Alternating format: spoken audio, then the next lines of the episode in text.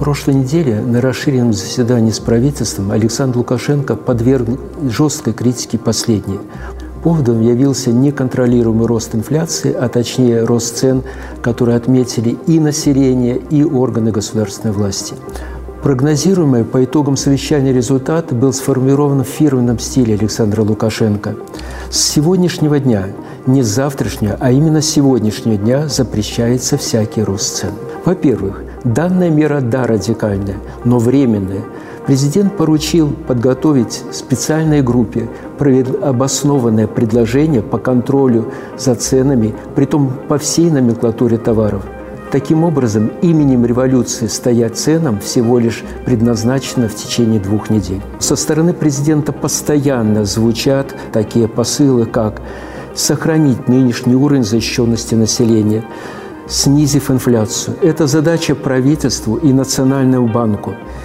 И я больше в данной ситуации от вас не требую. В этой части Заверение правительства, что все идет по плану, и к концу года, в декабре месяце, вырастут как доходы населения, так и ВВП, по крайней мере, выйдет на уровень прошлого года, звучат как-то не очень убедительно.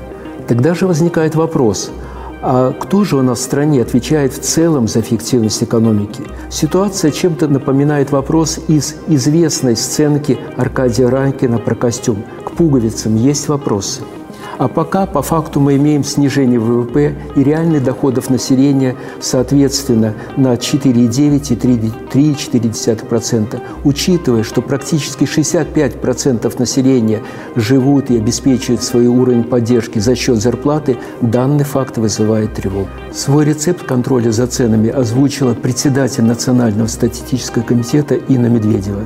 Она предложила вести постоянный мониторинг цен от производителя до прилавка – Основания для такого нерыночного подхода, с моей точки зрения, лежат на поверхности. Тут можно привести два факта.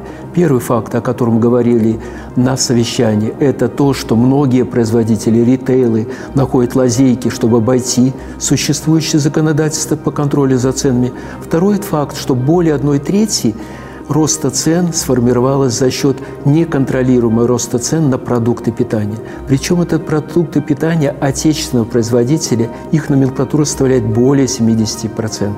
С этой точки зрения, мне кажется, есть и дополнительные резервы. Незаслуженно забыт Национальный банк и коммерческий банк.